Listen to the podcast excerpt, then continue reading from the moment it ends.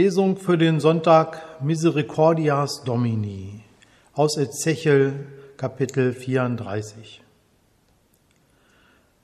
So wahr ich lebe, spricht Gott der Herr, weil meine Schafe zum Raub geworden sind und meine Herde zum Fraß für alle wilden Tiere, weil sie keinen Hirten hatten und meine Hirten nach meiner Herde nicht fragten, sondern die Hirten sich selber weideten, aber meine Schafe nicht weideten.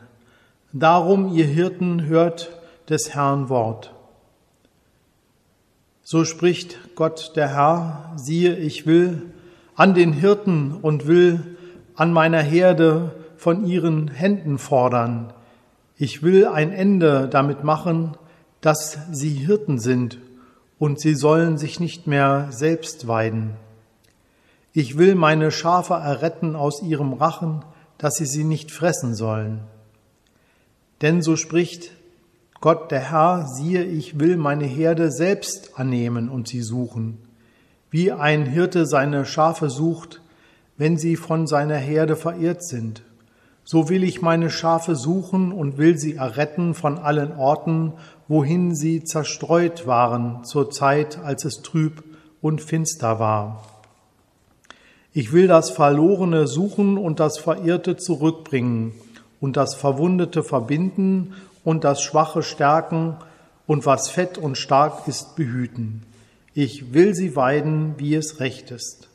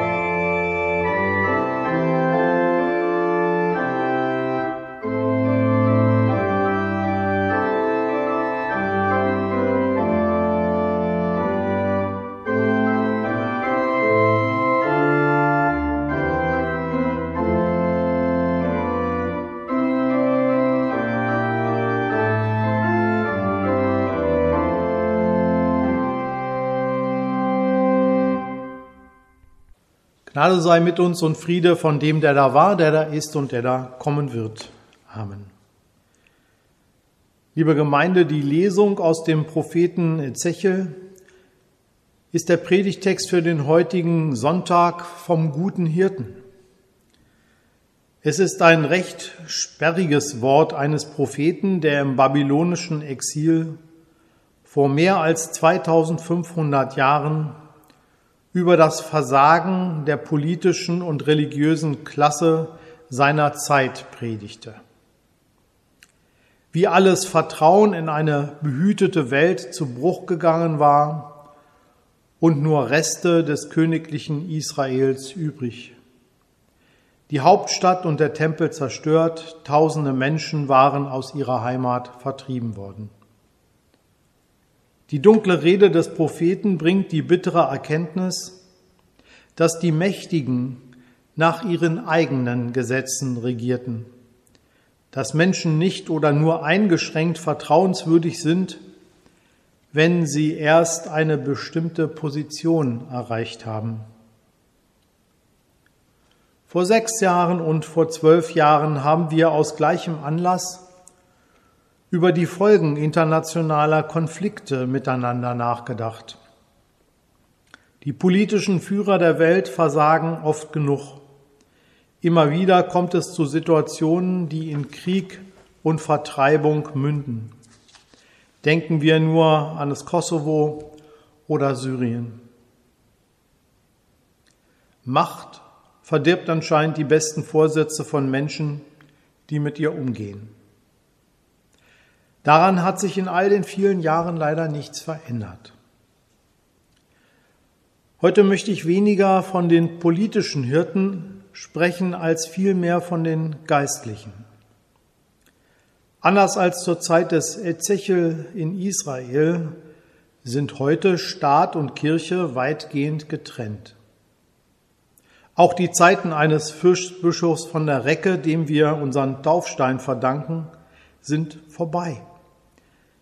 Bischöfe und Pfarrer sind keine politischen Entscheidungsträger mehr. An der Person des Papstes aber wird deutlich, dass eine klare Trennung von Politik und Kirche eine Wunschvorstellung bleibt. Mehr oder weniger sind Predigten und öffentliches Auftreten von geistlichen Hirten immer auch Politik. In vielen Fernsehsendungen zum Thema Missbrauch dokumentieren die Zeitzeugen, wie sehr sie mit dem Glauben auch an Politik im weitesten Sinne, ja, wie damit Politik gemacht wird. Ich kann und will hier keine Wertung des Umgangs von Medien mit Kirche von mir geben. Mir liegt nur daran, mit Ezechiel die Anfrage gelten zu lassen, die vom Papst bis zum evangelischen Pfarrer in Hövelhof ja im Raum bleibt. Weil meine Schafe zum Raub geworden sind und meine Herde zum Fraß für alle wilden Tiere, weil sie keinen Hirten hatten, und meine Hirten nicht nach meiner Herde fragten, sondern die Hirten sich selber weideten, aber meine Schafe nicht weideten. Darum, ihr Hirten, hört des Herrn Wort. Ich höre hier eine deutliche Kritik an der Institution der Hirten, den Pastoren. Ein ganzer Berufsstand wird hier auf einen seiner Grundkonflikte gestoßen. Hirtendasein ist kein Selbstzweck. Hirtendasein heißt nicht sich selbst erhalten und selber essen macht fett, sondern Hüter seiner Herde sein. Auf die Kirche übertragen gilt also der Satz Dietrich Bonhoeffers, Kirche muss Kirche für andere sein. Eine Kirche, die ihr eigenes Überleben zum Maß ihres Handelns macht, verfehlt ihr Ziel. Die römische Kirche und ihre kirchlichen Würdenträger, die einen lange währenden Missbrauchsskandal nicht aufgeklärt bekommen, sind deshalb eine zwiespältige Angelegenheit. Wenn der Heilige Geist es schafft, einen Kardinal hervorzubringen, der das fertigbringen könnte, könnte ich beruhigter in die Zukunft sehen. Wenn es allerdings wieder ein Hirte ist mit nach innen strengem Regiment, sehe ich auch Probleme auf uns zukommen. Nicht nur wird die Ökumene es weiterhin schwer haben, auch die öffentliche Meinung wird uns evangelische Christen mittreffen, denn die öffentliche Wirkung der schwierigen Entscheidungen der katholischen Kirche kostet auch uns Glaubwürdigkeit. Und Glaubwürdigkeit, das ist die oberste, ja, oberste Not und das oberste Gebot in dieser Stunde der Irritation. Die Schafe, sprich die Menschen in unserem Land, brauchen und suchen Orientierung. Je schlechter es uns in Zeiten der Pandemie geht, Je unklarer das eigene Meinungsbild wird, umso mehr.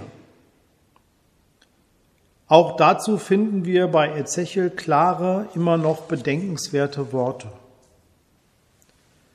Ich will das Verlorene suchen und das Verehrte zurückbringen und das Verwundete verbinden und das Schwache stärken. Das ist die Aufgabe der Hirten, dafür zu sorgen, dass sich an dieser sozialen und geistlichen Aufgabe alle Mitarbeitenden engagieren, sich bemühen. Das zeichnet die guten Hirten aus, dass sie den verlorenen Schafen nachgehen, dass sie die Schwachen unterstützen. Niemand soll ihnen verloren gehen. Gott sei Dank können wir auf einen guten Hirten immer vertrauen. Unablässig und unabhängig vom weltlichen Stand von Kirche und Hirten. So hören wir aus dem Evangelium vom guten Hirten Jesus Christus, der sich in die Reihe der Hirten gestellt hat und ein Beispiel geben will, wie sie ihre Schafe weiden sollen. Wir können das schon aus den Worten des Ezechiel mitnehmen. Gott selbst will unser Hirte sein. So ist erst recht mit Jesu Predigt die Hoffnung in der Welt, dass er selbst auch dafür sorgen wird, dass sein Bodenpersonal sich als erstes um seinen Auftrag bemüht und Kirche nur so wichtig sein lässt, wie sie nützlich ist, diesem Auftrag nachzukommen. Die Menschen brauchen eine dienende Kirche und keine herrschende. Amen. Und der Friede Gottes, welcher höher ist als unsere Vernunft, der bewahre unsere Herzen und Sinne in Christus Jesus. Amen.